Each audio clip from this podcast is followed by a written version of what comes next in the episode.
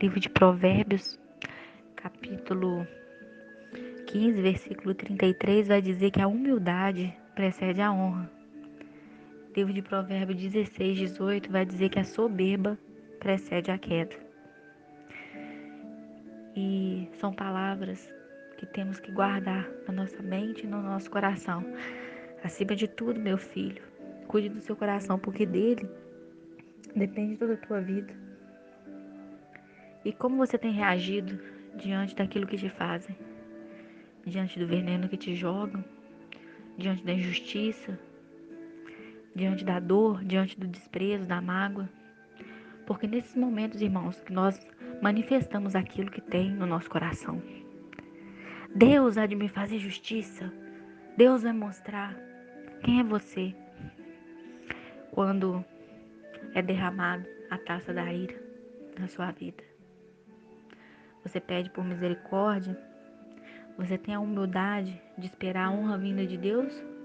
Ou você quer discutir, bater boca e provar que está certo? A palavra de Deus vai falar sobre Davi. Eu não vou entrar muito na história de Davi, que eu creio que todos conhecem. Davi é aquele que venceu o gigante. Davi, ele era ali um pequeno servo de Deus que cuidava das ovelhas de seu pai. E quando Samuel vai ali ungir o novo rei de Israel, Todos os filhos estão ali em casa, todos bem vestidos, todos melhor que Davi. Davi era um menino, ruivo. Creio eu que não tinha boas roupas, roupas de marcas como Eliabe, Abinadab, Samar. E quando ele Samuel chega para ungir, Samuel fica encantado com a aparência dos filhos de Jessé. Todos bonitos, todos tinham postura, forma de rei. Mas lá no pasto tinha um rapazinho, um menino, que tinha um coração segundo o coração de Deus, porque quando Deus olhava do céu e, e via Davi, Deus se alegrava. E Deus não olha a aparência como homem. E Deus fala isso com Samuel. Samuel, não atentes para a aparência, porque eu, Senhor, não vejo aparência, eu vejo coração, eu vejo o que está por dentro. Davi, ele alcançou grandes coisas, ele foi um homem segundo o coração de Deus porque ele tinha o coração voltado para buscar a misericórdia de Deus. Salmo 131, que é um salmo de Davi, fala: Senhor, não é soberbo o meu coração, nem altivo o meu olhar, não anda à procura de grandes coisas, nem de coisas maravilhosas demais para mim. Pelo contrário, fiz calar e sossegar a minha alma, como criança desmamada que se aquieta nos braços da sua mãe, como essa criança é minha alma para contigo. Ah, Deus, esse salmo é maravilhoso. É assim que nós precisamos ser, sabe? Porque aflições nós vamos passar. Mas nós temos que lembrar que nós temos um Pai. Um Pai que cuida de nós. Nós não precisamos falar. Nós não precisamos provar. Nós podemos permanecer em humildade. Irmãos, como podemos dizer que vamos ter um coração segundo o coração de Deus se nosso coração não perdoa? Se nosso coração não abre mão do nosso direito? Se o nosso coração é um coração arrogante e orgulhoso, não pode ser um coração de Deus. Se nós não abrimos a porta para deixar Deus fazer morada, não tem como.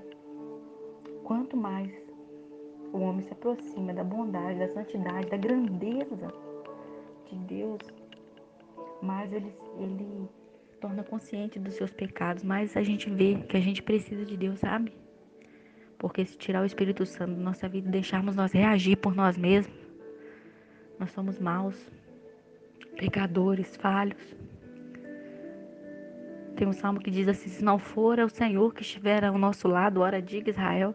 Se não for o Senhor, sabe o que os nossos inimigos teriam feito? Nos engolido vivo. Porque é assim, irmãos.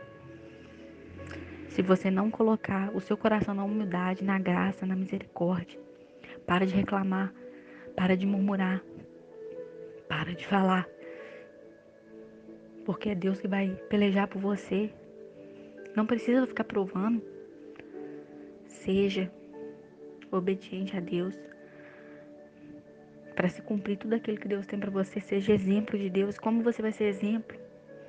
Não tendo coração soberbo, nem um olhar altivo, não querendo ser maior que os outros, não querendo pisar, perdoando quem te feriu, orando,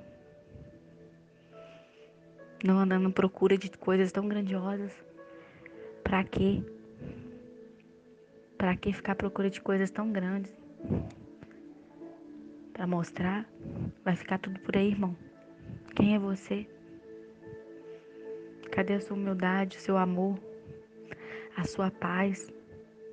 Para de buscar a aprovação dos outros. Para de ficar buscando validação. Ai, porque fulano me trata assim. Porque fulano para, olha para Jesus. Você tem Jesus. Olha para você de manhã no espelho. Senhor, me dá força para vencer esse dia, para fazer o meu melhor. Eu preciso da validação vinda do Senhor. O que eu estou fazendo de errado? Aonde eu estou errando? Aonde eu posso melhorar, Senhor? Não deixe ser altivo o meu olhar. Tua palavra diz que o temor do Senhor ensina sabedoria e a humildade antecede a honra. Eu quero ser honrado por ti. Mas eu preciso ver aonde eu estou errando. Aleluia, onde eu preciso melhorar. A soberba precede a ruína e a altivez de espírito a queda. Sabe quem se acha muito grande? Quem se acha certo? Quem é capaz de pisar, humilhar? Quem não olha com gratidão para nada? Que Deus tenha misericórdia dessas pessoas, que o Espírito Santo venha falar mais no coração de quem precisa. Eu preciso. Eu reconheço que tem momentos que sou falha. Eu reconheço que tem momentos que eu deixo a raiva, a ira falar na minha boca. Eu reconheço, Senhor, que eu tô longe de ser. Mas a palavra de Deus diz que o temor do Senhor é o princípio da sabedoria. Quando a gente teme e quando a gente aceita que a gente precisa melhorar, Deus começa a fazer a obra na nossa vida. Para de olhar para o outro, de apontar o outro. Olha para você, o que você pode melhorar. Melhor é ser humilde de espírito com os mansos do que repartir o despojo com os soberbos. Provérbio 16, 19. Guarda essa palavra no seu coração e não deixa o seu coração ser um coração soberbo, nem o seu olhar ser um olhar altivo. Amém? Que Deus abençoe a sua vida. Em nome de Jesus. Compartilhe esse áudio com alguém que precisa da palavra de Deus nessa noite. Amém?